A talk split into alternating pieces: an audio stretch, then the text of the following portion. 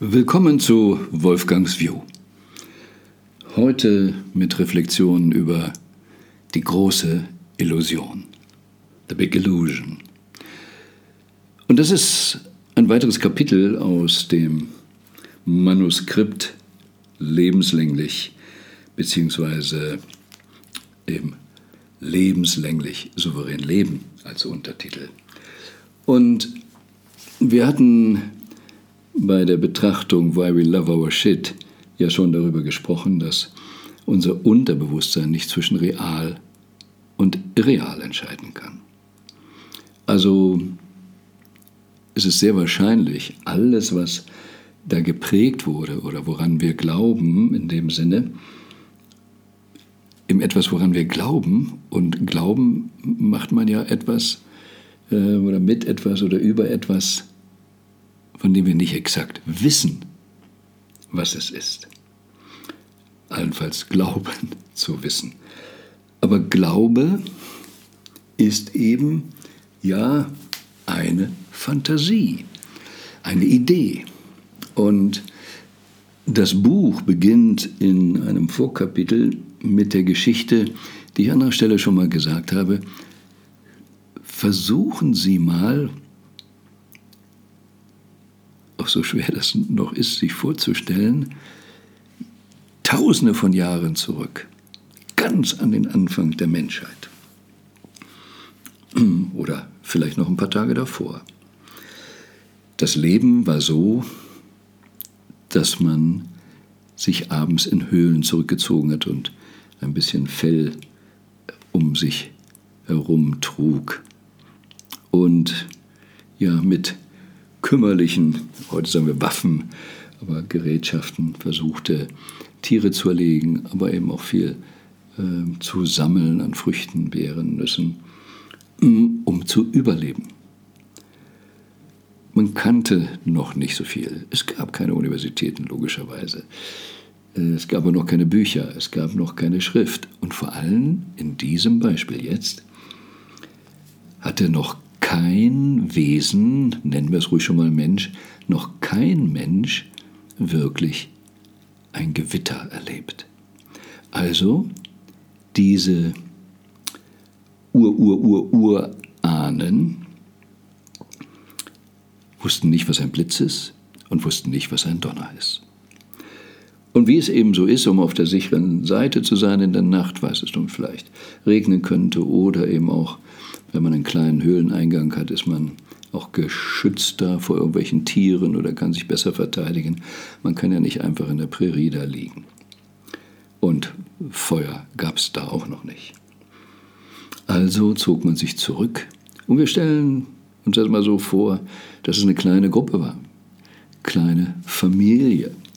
Und ja, das waren vielleicht sechs, acht Personen, ähm, vielleicht ein paar mehr, aber eben eine ganz kleine Gruppe, die sich in dieser Höhle befand. Und wie üblich dachte, so, jetzt betten wir uns, kann man nicht sagen, aber wir legen uns zur Ruhe, wir schlafen und dann schauen wir, was nächsten Tag ist. Und während sie so relaxten, entspannten, gibt es einen unerhörten Knall. Ganz laut. Und versuchen Sie sich mal da rein zu versetzen. Sie sitzen in der Höhle und hören zum ersten Mal einen unerhörten Knall. Wir wissen, dass Donner manchmal richtig laut sein kann, aber die kannten das nicht. Die hören das zum allerersten Mal. Und sicher haben Sie es auch schon erlebt, dass kleine Kinder, die es zum ersten Mal hören, oder auch Tiere, die sowas zum ersten Mal hören, boah, dass sie richtig zittern und Angst haben können. Jo, da war das damals eben so war, dass sie es zum ersten Mal hörten, stellen Sie sich vor, eine Person spürt das. Und sie kann sich im Moment nichts anderes vorstellen, das muss einer von den anderen gewesen sein und guckt rum und ist wütend, wer hat mich hier von euch so erschrocken, was habt ihr gemacht? Und wer rumguckt, bumm, kommt nochmal so ein richtiger Knall. Und dann sieht er, dass die anderen genauso erschrocken sind. Und man wird sich eben schnell darüber im Klaren, dass keiner von denen in der Höhle dieses Geräusch gemacht hat. Was für ein Schock. Was ist das? Zaghaft robben sie zum Höhlenausgang und versuchen im Dunkeln was zu erkennen, aber es ist nichts Besonderes zu sehen. Und dann bumm, knallt es wieder. Und jetzt ist man sich ganz sicher, das ist da draußen irgendwo ein Riesenknall. Und jetzt sehen sie zum ersten Mal einen Blitz. Ein Feuerstrahl vom Himmel kommt runter. Nie so etwas gesehen vorher. Und dieser Feuerstrahl setzt auch noch einen Busch in Brand. Bock, eine Vorstellung, was das für ein Gefühl sein muss, das zum ersten Mal zu erleben, nicht nur zum ersten Mal zu erleben, sondern auch solche Gewalt zum ersten Mal zu erleben, so eine Bedrohung zu empfinden. Es war keiner von denen. Es kommt aus dem Himmel raus. Wow, was muss da für eine Gewalt sitzen? Und man kann es sich ja nur so vorstellen, dass es kein, kein Tier ist. Es muss irgendein besonderes Wesen sein, was diese Fähigkeiten hat, Feuer zu werfen und ein Busch aufzulösen, in Brand zu setzen. Was denkt man dann? Nun, wir wollen die Story jetzt hier ein bisschen abkürzen.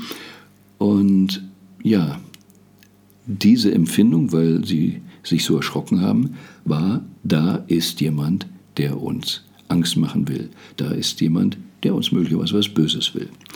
Aber da er so unbekannt ist oder so, so groß und so mächtig, brauchen wir überhaupt nicht drüber nachzudenken, wie wir ihn bekämpfen könnten. Also muss man nur sehen, wie kommt man irgendwo an diesen Gefahren vorbei oder wie kann man, wie nennen wir denn dieses Wesen, das so viel Power hat, nennen wir ihn einfach mal Gott oder es Gott. Wie kann man Gott gnädig stimmen? Und dann kann man sich vorstellen, dass die Menschen dann auf der Erde kommen, gnädig, indem wir ihm das Beste geben, was wir haben. Und dann bringen wir Opfer, sei es von Lämmern bis dahin zum eigenen Sohn. Und so entstand eine ganz bedeutende Illusion von einem bösen, strafenden Gott. Und wenn man daran glaubt, wenn man so eine Idee hat, dann gibt es dann diese folgenden Konsequenzen, sei es eben dieses Opferbringen. Und dann, wenn das nun mal als Wahrheit so angenommen wird, diese Story, dann kann man sich vorstellen, wenn dann paar tausend Jahre später, wenn alle diesen Glauben haben, dass die Götter eben sowas mit uns machen, dass sie die Gewalt haben und dass man sie magnetisch stimmen muss, dass dann einer kommt, auf dem Esel daher reitet und sagt, ihr seid ja alle auf dem falschen Dampfer. Gott ist lieb. Dass man den nicht so einfach ernst nehmen kann, dass der eine Bedrohung ist, ist wirklich eine Bedrohung, denn je mehr Leute diesen Unfug glauben, umso ungnädiger wird möglicherweise Gott gestimmt sein. Aber da will ich jetzt nicht weiter reingehen, aber eben dieses, wie Gedanken, Illusionen, und das ist eine Illusion, denn wir müssen da ja etwas glauben, was nicht auf dieser Erde tatsächlich ist, was wir nicht wissen können, sondern was wir annehmen. Aber so ist das heute noch, dass wir irgendwelchen Glauben haben ob es der Maya-Kalender ist, der jetzt zu Ende geht, Weltuntergang, was haben wir schon alles für Weltuntergang-Szenarien gehabt?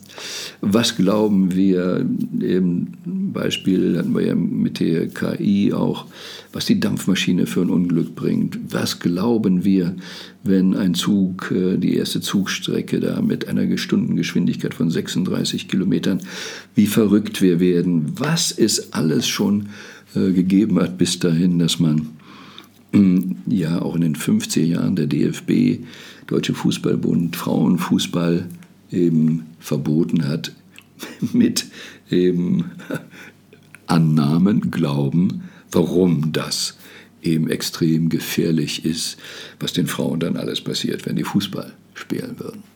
Alles, was man zu der Zeit gerade so glaubte. Illusion, Illusion, Illusion. Und wir kommen auf die Welt und die Leute erzählen uns alle, so ist es. Und Steve Jobs hat ja schon deutlich machen, gemacht, dass alles, was wir da draußen sehen, zum großen Teil, abgesehen von der Natur an sich, alles andere von Menschen gemacht ist. Und alles, was von Menschen gemacht wird, wurde, kann auch wieder geändert werden, können wir anders machen. Ähm, Bob Proctor hat immer gesagt, auch dieses Mobiltelefon, das gab es eigentlich schon vor 2000 Jahren. Alle Utensilien waren ja auf diesem Planeten. Es hatte nur keiner die Idee dazu. Sie lebten eben in einer Illusion, nur so findet Leben statt.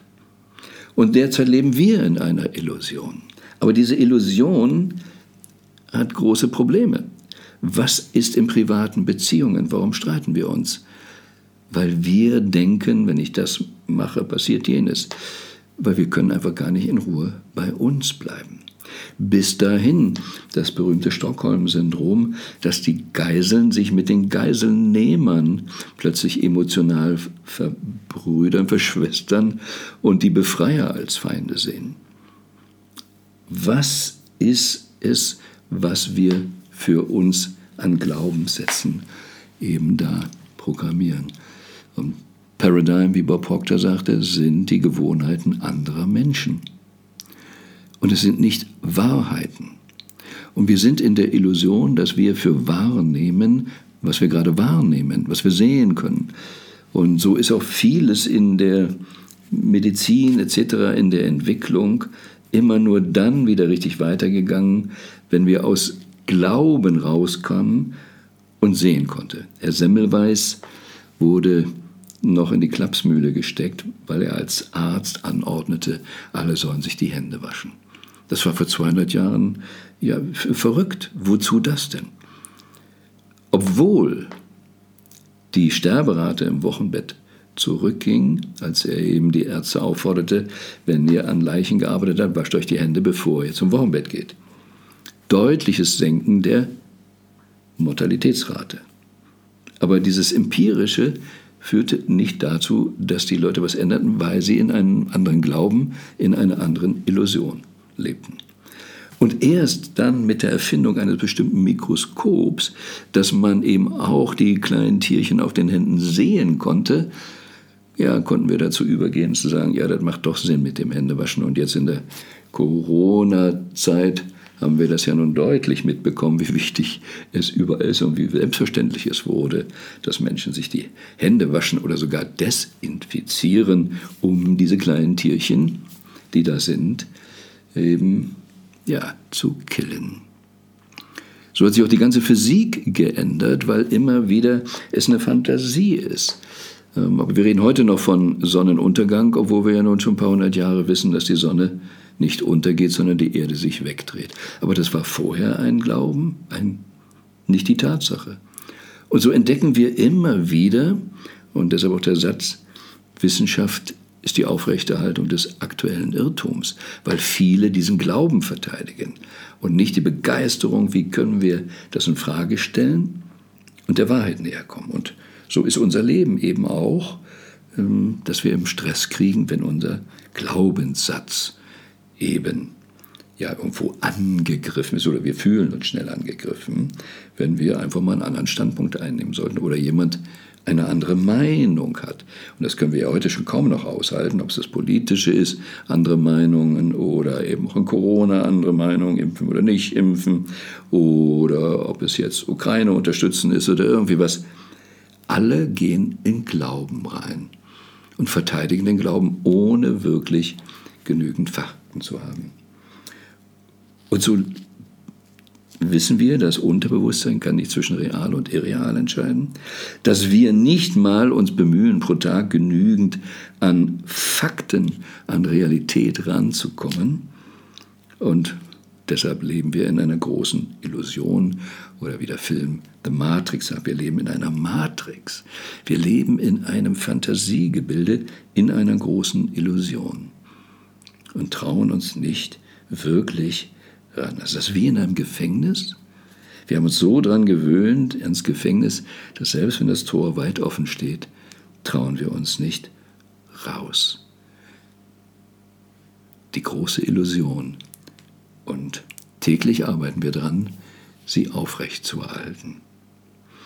Von daher mal die Aufforderung zu reflektieren, ah, was können Sie jeden Abend tun, auf jeden Fall am Wochenende mal tun, zu reflektieren, wo bin ich wieder irgendeinem Idee hinterher oder habe sie verteidigt, ohne wirklich die Fakten zu haben.